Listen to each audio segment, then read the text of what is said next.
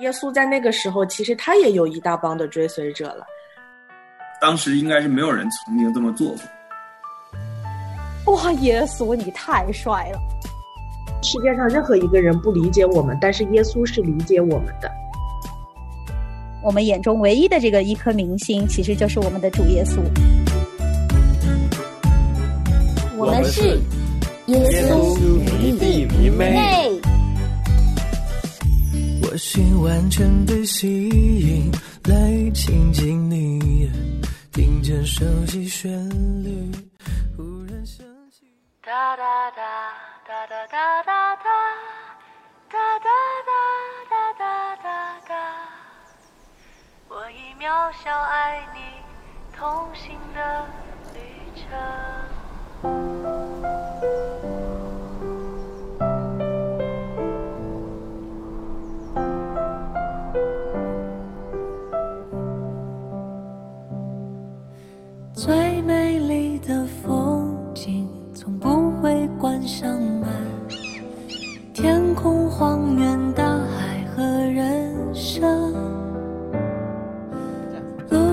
做个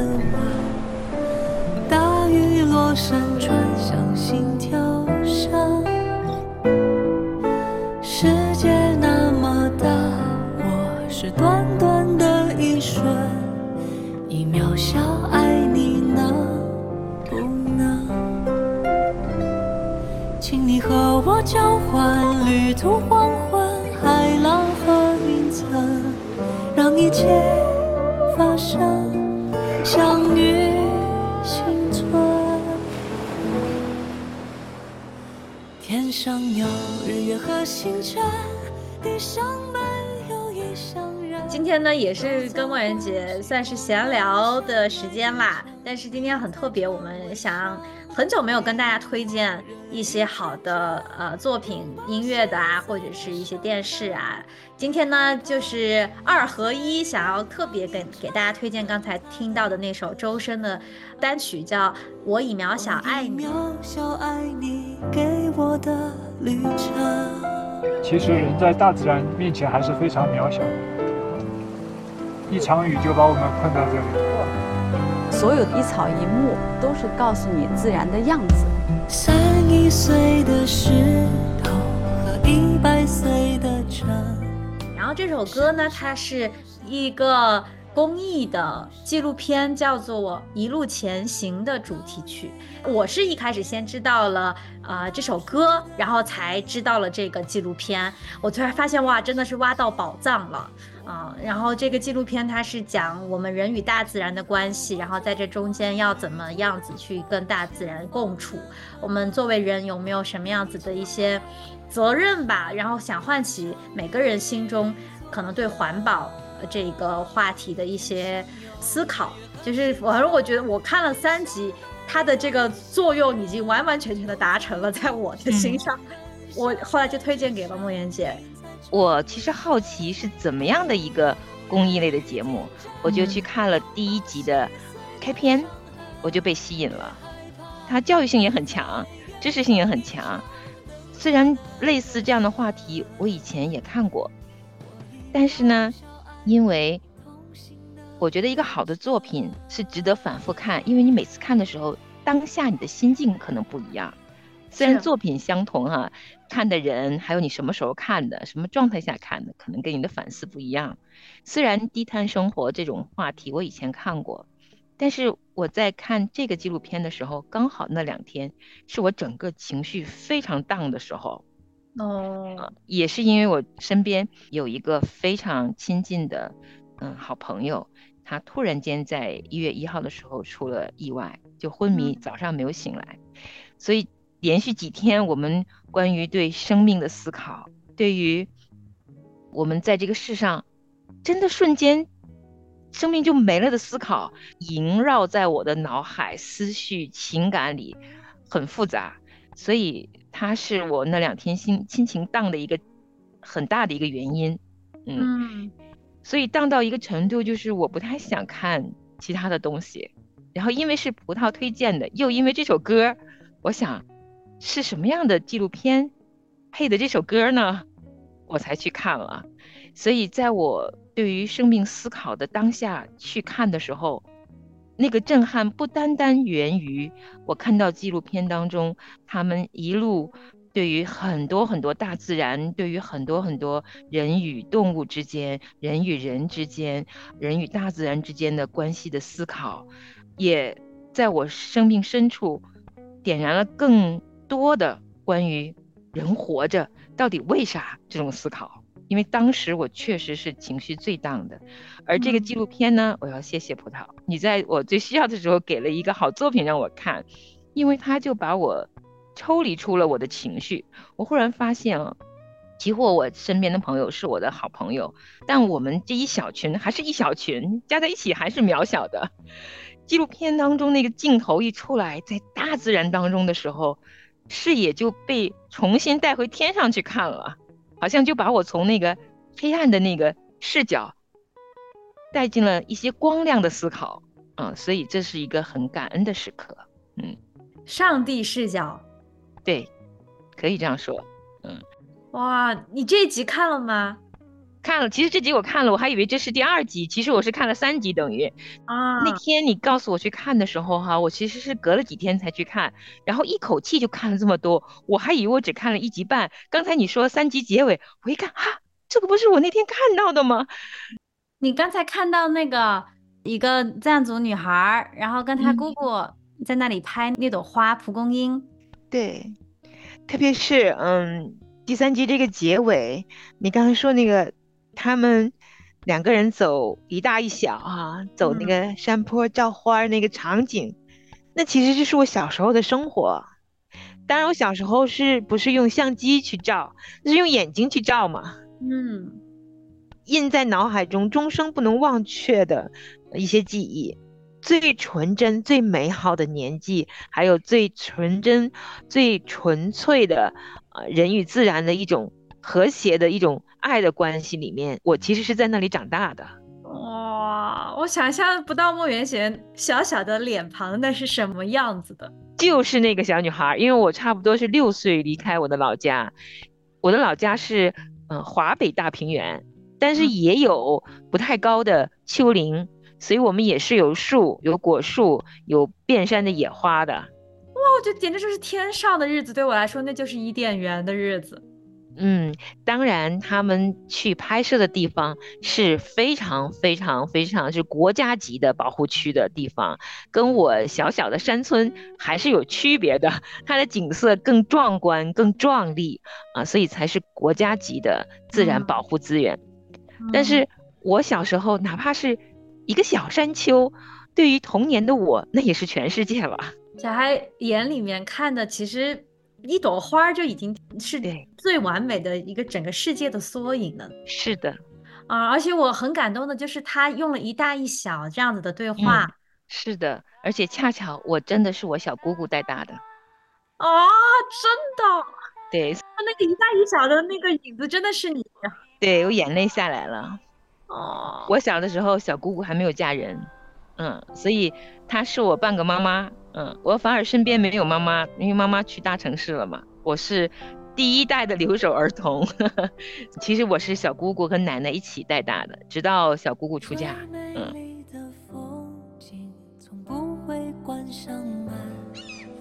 天空荒原，大海和人生，路上做个孩子，又明亮又如小鹿一样看。星辰，海风送给岛屿几亿万年的吻，大雨落山川像心跳声。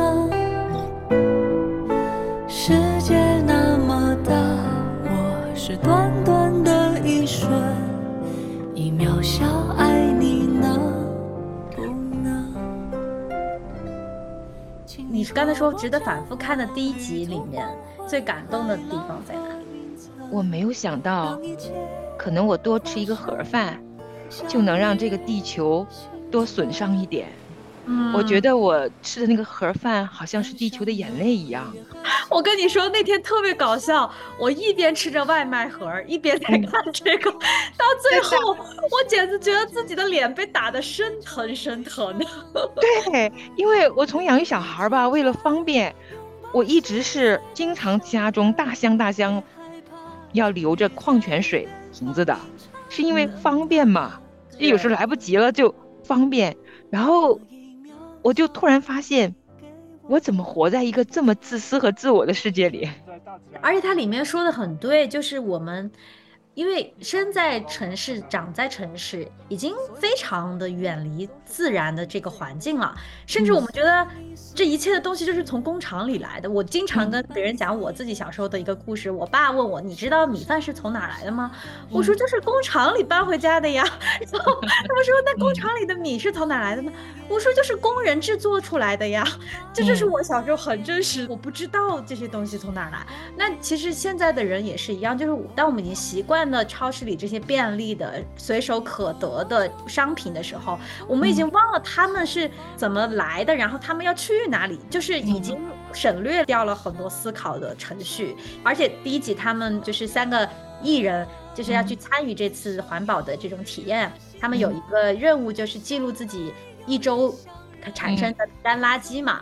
然后呢，也要去看一下、观察周围，比如说在商场里面看得到了塑料的制品啊这些东西。哦、我也在看。其实我自己家里，我就发现说，哇，每天其实用的塑料，包括我们的菜的包装盒儿，都是那些塑料的东西。这些东西我可能吃了一一小盒菜，但是这个留下的垃圾，它可能会导致这么大一块土地就永远都再长不出菜了。是这个交易也太不划算了，突然觉得自己的那种便利是有很大的代价来的，啊，对，而且其实让我想的是，你还可以原谅，因为你就是长在城市里嘛。其实我是一个长在乡下，在大自然当中长大的。其实我过着过着日子吧，就麻木了，忘记了，对，就忘记了，人很健忘的。是、啊，就是有点忘恩负义了。就是其实真的，我们过着过着，我就在想，怎么我的眼界越来越窄？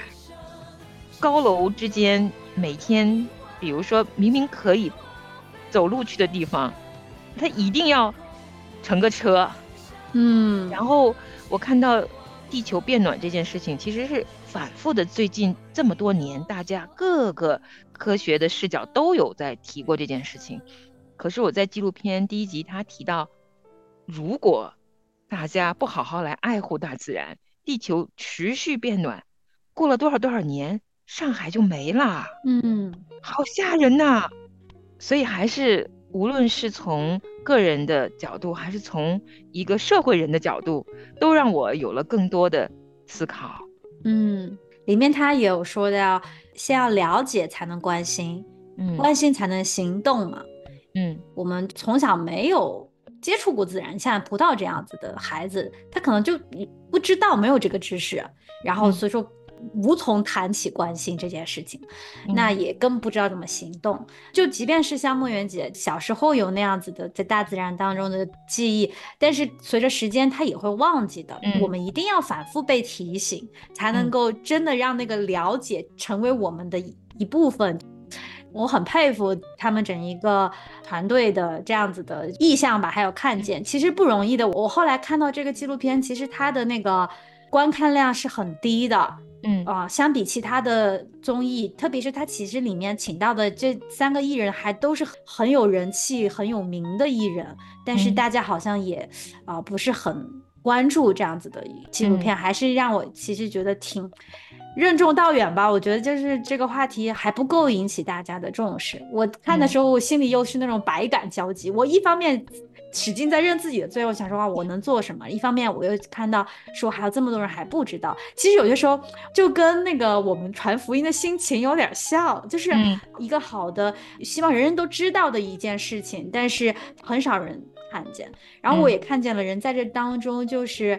做什么事情，其实我们人类真是有一个天然的罪性了。嗯做什么事情是不计后果的，只看当下嗯我的我的舒服，我好不好了，我开不开心了，就是这个不计后果，但是后果一直都在那里，我们就是选择不去看。其实我们的生命也是一样，我们觉得好像死亡不存在了，然后我们就这一生可以永远过下去，永远这样子挥霍下去，永远不需要这位神。结果最后发现死亡在那里，审判也在那里，神也在那里，就是我们选择逃避。啊，是，我也真的很佩服，嗯，应该用敬佩这个词，整个制作团队，呃，我相信不单单是参与的，呃，这三位演员，我我相信从呃导演、编导到后期，呃，甚至于写这首歌的，呃，词作者和曲作者，他们都是有这一份情感，有这份热忱，定义。想做成这件事情的。嗯，我们说公益，公益哈，真的是为了大家公众的益处，所以其实应该大家都来参与的。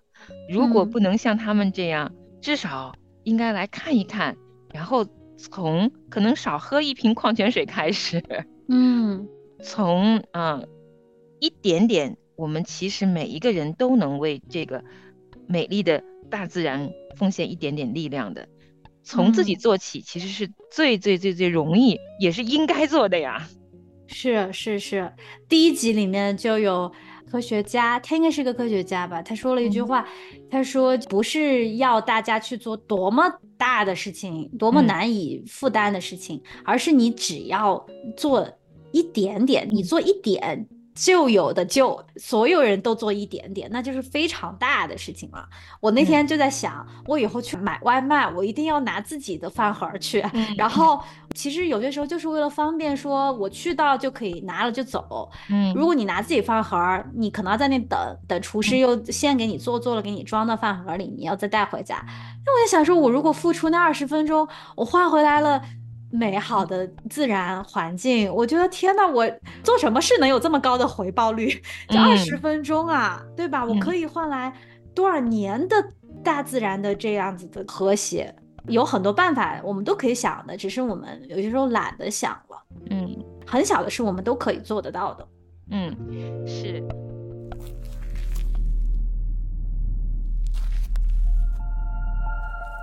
我们人类对地球的了解其实是非常非常片面和单一的。我们到底要提倡一些什么样的方式方法去做一些选择和改变？不要想太多，你把自己交给这个地方也好，真的去感受它。咱们先行动起来吧。就是我觉得我们三个都是，包括各位，我觉得大家都是行动者。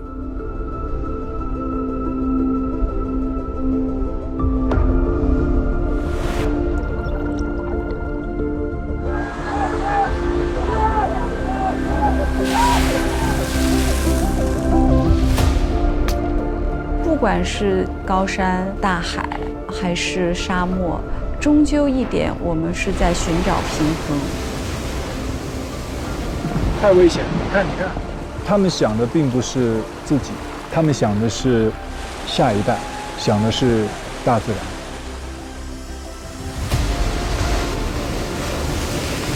我在想，是人类需要自然更多，还是自然需要人类更多？希望就是说，自然被更多的人、被这个社会重视。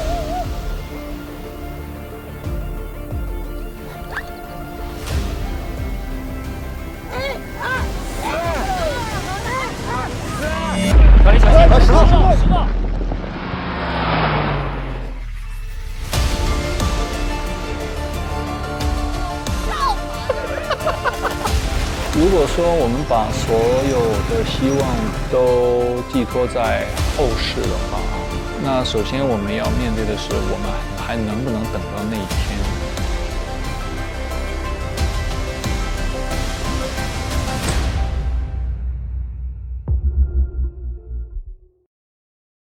我在看的时候，因为我只看了前面三集嘛，嗯，我在看他们进入无人区。去看那些藏羚羊的时候，哈，还有他们在大自然中当中，嗯，去拍摄下来的那些关于大自然的镜头的时候啊，其实我的心就跟着，嗯，豁亮起来了。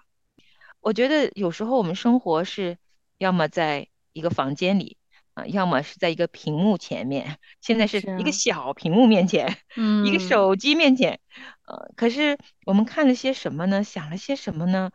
可能我们走不出家门，但是没关系，在一个家庭里面都可以做很多很多的事情。可是我们要看见能做什么。常说真正那些眼睛看不见的人，反而他们心是更呃清洁的、清晰的，对、嗯我们这些有眼睛可看的人，其实相当于是什么都看不到。很多的时候，心里的眼睛是障目的。所以，既或我我在想，我们不能跟他们一样走出去，真的到那个大自然中去看。但是他们做了这么好的纪录片，帮我们用镜头记录了这么美的、这么美的大自然。如果我们只是在手机上看了纪录片，可是看到那个大自然的时候，我们的心也应该打开心里的眼睛，好好看一看。是啊，我觉得我看的时候，我生出了深深的惭愧感，就是我觉得、啊，我不是读过《创世纪》吗？我知道神造了世界啊，其实我我应该都知道的。神也说。他造人就是让我们可以好好管理这个世界，他爱他所创造的这一切，他看着都是好的，人是更好的。我们基督徒应该是得救重生之后，应该更关注了这个大自然，更可以眼睛明亮了，看到一花一草一木的时候，好像更生出了那一份啊，我要好好的去保护这个世世界的这一份。渴望嘛，动力嘛，那我就是想说，诶，我说我这个去哪儿了呢？就有些时候我会啦，就是可能从小是教育的关系啦，我家里其实还挺强调，因为我外婆是一个非常的环保主义者，经常拿着筷子去小区里捡垃圾的那种，就她经常跟我说不要污染环境啊，一定要好好节约啊，不要呃浪费啊资源啊、这些东西。我觉得就是教育留给我的一些只是习惯性的一些东西，但是她没有。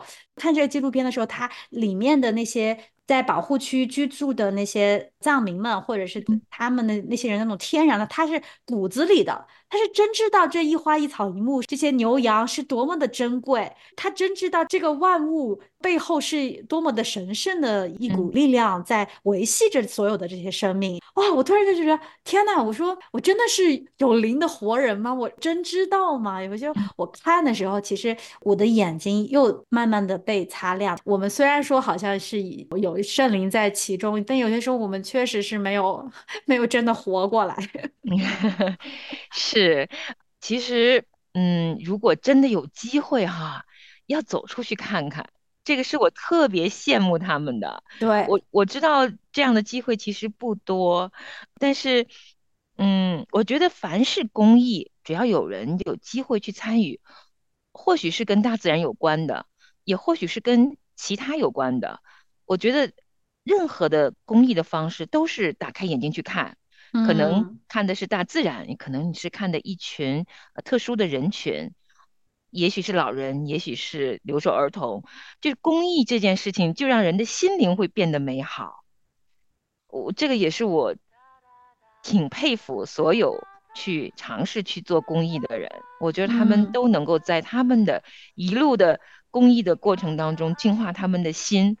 我觉得心里的眼睛越来越擦亮，是真的要有行动才可以的。哦，是。他们在第二集当中，在可可西里自然保护区公路旁去捡塑料瓶那些垃圾嘛，嗯。甚至那里面还有人的那种尿液什么的，就是其实挺苦、挺脏的、恶心的一件嗯。事情，在我们看来，我也在屏幕前看了，我好像跟着他们一起捡了，但是我真的跟他们一起捡了吗？就是如果我真是当下的那个拿着那个那些嗯。塑料袋去拾这瓶尿液的人，我对这个东西的认知，对这些塑料的制品对环境产生的这种危害的这种认知，肯定是永远刻在我的骨子里了。就是那一刻那个行动那一瞬间，就是很重要，就是你说的行动很重要。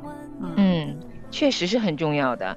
几乎我们不能走那么远的路，我们周边可能社区里边的草坪上面的垃圾看到了，随手扔一下，都是一个好的行动。嗯嗯，然后我们看应该看得更广阔，可是嗯每天的行为应该更具体。嗯，是。我以渺小爱里里面有一句歌词是：天上有日月和星辰，地上没有异乡人，都曾呼吸狂奔，相爱支撑，命才成为生。天上有日月和星辰，地上没有异乡人，都曾呼吸狂奔，相爱支撑，命才成为生。命才成为生。一开始我第一次听的时候，我觉得好拗口啊。嗯，但是我越听就这句越打动我。嗯，跟我们刚刚说的都有关系。嗯，我这条命或者大自然、大自然动物，它是一种很奇妙的一种共生体。嗯，它这里提到了相爱支撑嘛。嗯，因为爱是在行动里，它可以。体现它可以传递，它可以滋生的。当我们的这个命有爱，嗯，去行动的时候，一切就生机勃勃起来，一切才好像真的就是活过来了，而不是死的。不然我们这个命好像真的就是一个摆设，行尸走肉，它不是神最初要的那个样子。嗯嗯，确实，生命力嘛，那真的是活的才叫做生命力嘛。嗯，假花就是。没有生命的人了嘛，或者是没有生命的生命体了嘛？嗯，对。第二集，这三个艺人甚至是为了不破坏这片纯生态的保护区，而选择不进入里面去看嘛。然后就讲到是敬畏，人要敬畏这个大自然嘛。我也觉得很认可，我觉得哇，确实是好像大自然特别的美，特别的神圣。我们人的人类的活动会，呃，让它。被污染，或者甚至就是让它没有办法维持自己的这个系统。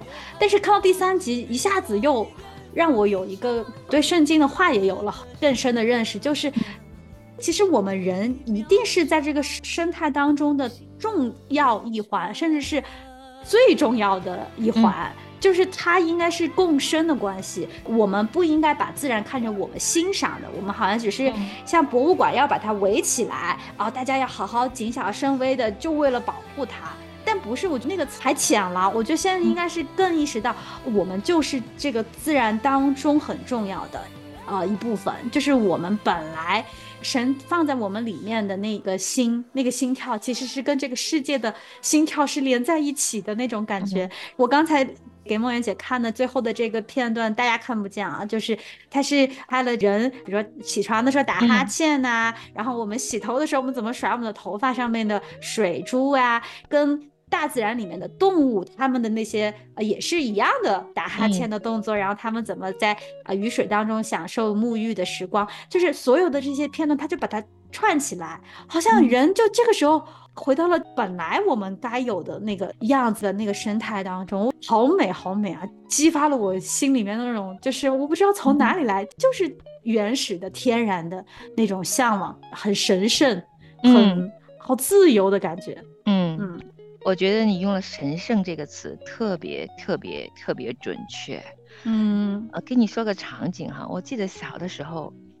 嗯，我经常会被骂的，因为我太调皮了，就是在外面跑，然后就忘记回家吃饭。嗯，然后呢，呃，我的小姑姑如果去找我，把我一路拽回家哈，因为我太调皮了嘛，她就会走在街道上面，就很大声的会，呃，说我嘛，让我注意点嘛。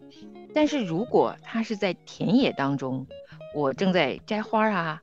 做些其他在田野中玩的事的时候呢，事情的时候呢，他来到我身边，都是慢慢讲的，啊，小声说的，走啦，回家啦，哇，然后他说小心一点，会打扰，因为我们草地上面会有那种小生物的，哦，啊，有一种小动物叫做锁儿，是我们老家的一种一种小动物啊，就是。嗯，很多都有这种的，像甲壳类的小动物。他说会打扰他们的，走啦走啦。他跟我讲话都会轻一点，哇，就像纪录片当中那些在大自然中生活的人啊，他那种敬畏是油然由从心里生出来的。因为这样一点生物，那样一点生物，或植物或动物，他们在一起，那个生物体的本身，为什么这首歌挺感动我？是因为他说以渺小爱你，这个爱其实就是。敬畏的一种表现方式，嗯嗯，而且是我们为什么会敬畏？就是因为它是神圣的。为什么它是神圣来形容啊？就是因为它是神造的，有圣洁。看到整个大自然，我们就会知道，哇，那种敬畏是油然生出来的。人一定要在身临其境才能生出来的某种敬畏，就是在屏幕前面呀是生不出来的一种敬畏。就是你没有办法解释的一种敬畏。你在那个环境当中，真的说话可能都会轻一点。是，而且我看到了那些人，哎，我觉得他们的样子好美啊，说不出来，就是有一种光一样的那种美的样子，非常的纯真。他活出了本来要有的那个人的那种形象吧。我觉得他好像完成了某种神圣的使命一样，有那种。那种样子让我觉得很美。大体每天早起劳作，然后傍晚就赶着牛羊回家了。哇，那个真的是有那种没有忧虑的那种生活的状态。当然，这是这个片子给我们呈现的啦。那他们可能生命生活当中肯定有很多细碎的、很多的烦恼的事情。但是我觉得他起码在跟大自然相处，去保护大自然，去跟他和谐相处的这个过程当中，人的那种美是。很轻易的，很自然的，哇！我就在我脸上，我真的照镜子，我看不到那种感觉了，就是总是有点紧绷绷的感觉。嗯，因为大自然其实是最美好的，嗯，天然 SPA。对，我们人现在都是城市里人是要花钱去做的，啊，但真正的最美的地方，最能够美容的地方，那真的是大自然，它就是上帝给我们的礼物，天然疗愈场。对的，治愈我们，对的，而且是心情你会愉悦。嗯，如果你在草地上奔跑，跟你在跑步机上面奔跑，它是不太一样的。虽然都是奔跑啊，这就是上帝给我们人的祝福。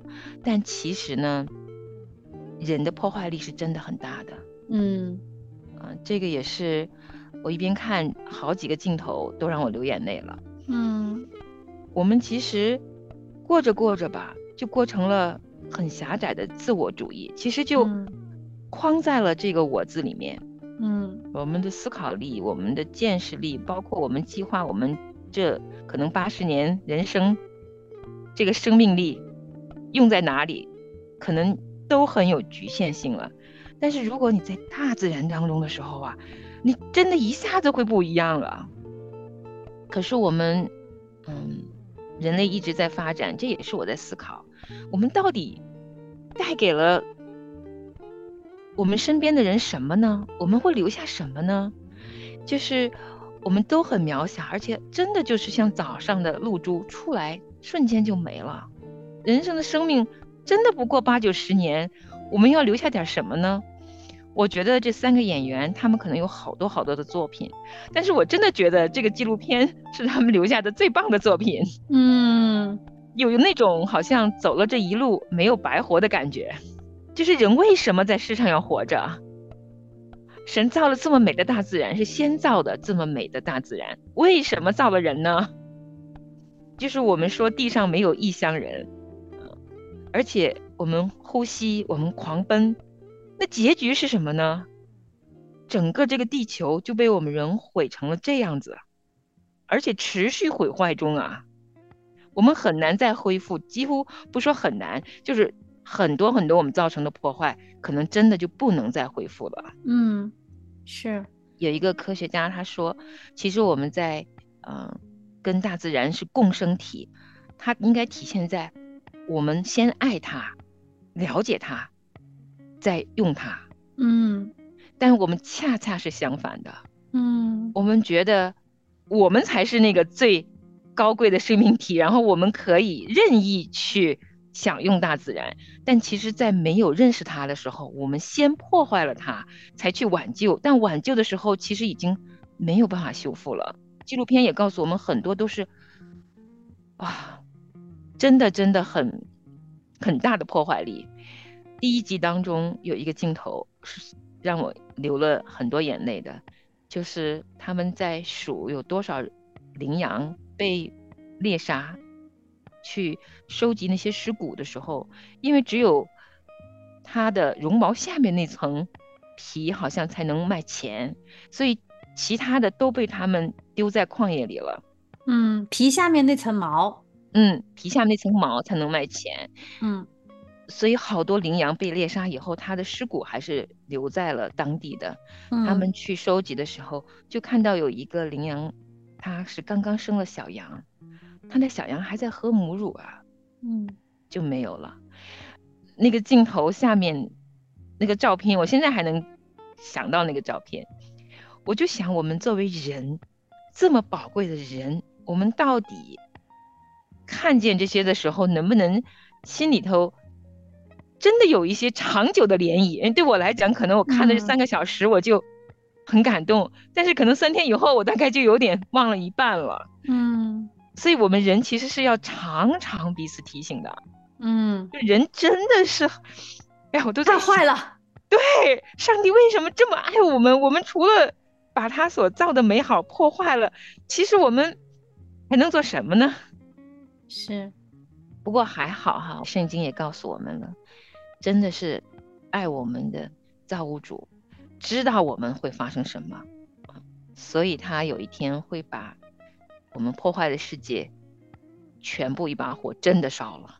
会有末世的一天的，嗯，对啊，圣经也说是万物都叹息，万物都在等候主的日子，对吧？我就想到，其实你说只有人觉得好像这辈子活得很苦嘛，然后或者是这么多担忧的事情啊什么的，我觉得动物它们一样是活在苦难当中，就是这一切天下万物，在神没有来恢复这个秩序之前，就是一样都是。难受着，挺悲凉的。有些时候，我觉得，只是我们现在有盼望了。其实他这个歌词里面，我觉得真的是就差那么一点点。要是这个写歌的人是神，多好啊！他的歌词里面，他其实有一句的，他说：“世上有温柔的灵魂，像萤火飞舞夜深，哪怕空无一人，山谷有灯，循着光相认。”嗯，这个光是有的呀，其实啊，是。其实人都有追寻这种光，他想要这个光。你看这个，嗯，如果我们的眼睛明亮，看见的，它就是悲哀的，它就是这么多黑暗的东西，这么多无可逆转的、无能为力的东西。大家都心里渴望谁来救救这个世界呀？谁来救救这些羚羊啊？谁来救救这些人啊？这些人的心啊？然后我们就想，要是有这么样一个救世的主就好了。那真的很感恩，我们真的认识了这个救世主呀。嗯，真的，可能我们要看见了，才能有机会好好的去寻找，寻找了才有机会认识。嗯，但是要从愿意去看开始。我觉得这是一个很棒的纪录片，它不单单是记录了大自然，记录了好多人，好多真人真事啊。确实是每一个都是渺小的，但是你我他，我们聚在一起的时候，他就是人，人就能够在我们共生体的环境当中去好好的寻找什么才叫做有灵的活人呢？我们活着一辈子可能就是有一条命，但是什么才叫做这条命有生命力啊？况且，其实圣经是让我们去思考永恒的。我相信，在大自然当中的人，他们立刻就能知道自己是渺小的。嗯，包括其中的一个演员也说嘛：“你看，大自然还是应该敬畏的。一场雨就把我们都呃拦在山洞里面，出不去了。大自然就是可畏的。大自然灾害来的时候，我们可能会敬畏多一点。但是当大自然很美的时候，每个晚上都能够有日月星辰的时候。”我们就忘记了造物主了，我们忘记了作为人应该是怎么样子才算是有灵的活人，常常会忘记的。所以我其实也真的很喜欢这首歌，啊，虽然它没有把永恒的光点出来，可是圣经也告诉我们了，如果我们愿意去看，大自然中的点点滴滴，都把我们引向这一位永恒主。嗯。我好想把它最后两句歌词里面的你改成是我们经常来称呼神的敬称的那个“你”字。他说：“我以渺小爱你同行的旅程，我以短暂爱你不朽的旅程。”嗯，就是神跟我们同行，而且是唯有神是那位不朽的、永恒的啊！我们都是渺小的，是短暂的。所以说，我们在这当中，当我们看见我们与神的这样子的一个关系的时候，我们为什么被造？然后神是谁？我们是谁的时候，我们有了这样的心境去走完我们人生的旅程，我觉得才可能圆满，才可能是有意义的。嗯，是的，就像你说，这么好的纪录片，可能点击率很低的，嗯嗯，是一件很遗憾的事情，但也是一件客观事实。就是人心真的会麻木，并且在这个过程中就很难被啊叫醒，所以也希望推荐大家有机会就看一看，或许我们沉睡的灵魂能被敲一敲，也是好的。那我们真的就是这么祈祷着，希望大家都去看《一路前行》，好吗？那就谢谢梦圆姐了，我们就聊到这里了。我都不知道我说了什么，谢谢大家收听，好，再见了。一路有热泪与天真，拥抱细碎的伤痕，别害怕境遇在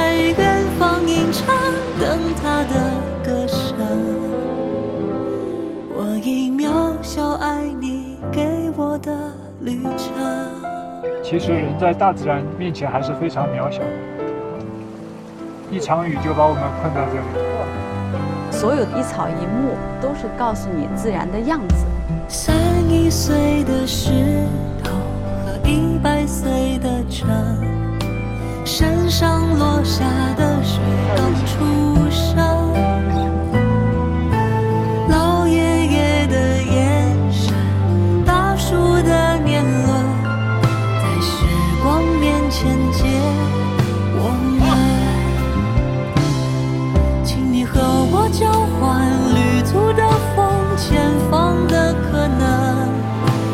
生。发生，相遇作证。天上有日月和星辰，地上没有异乡人，都曾呼吸狂奔，相爱支撑，命才成为生。一路有热泪与天真，拥抱细碎的伤痕，别害怕境遇在